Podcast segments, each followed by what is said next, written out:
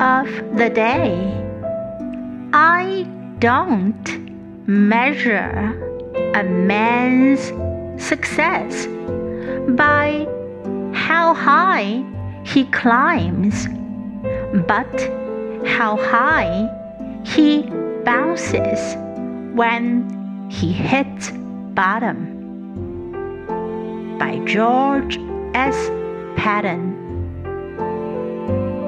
I don't measure a man's success by how high he climbs, but how high he bounces when he hits bottom.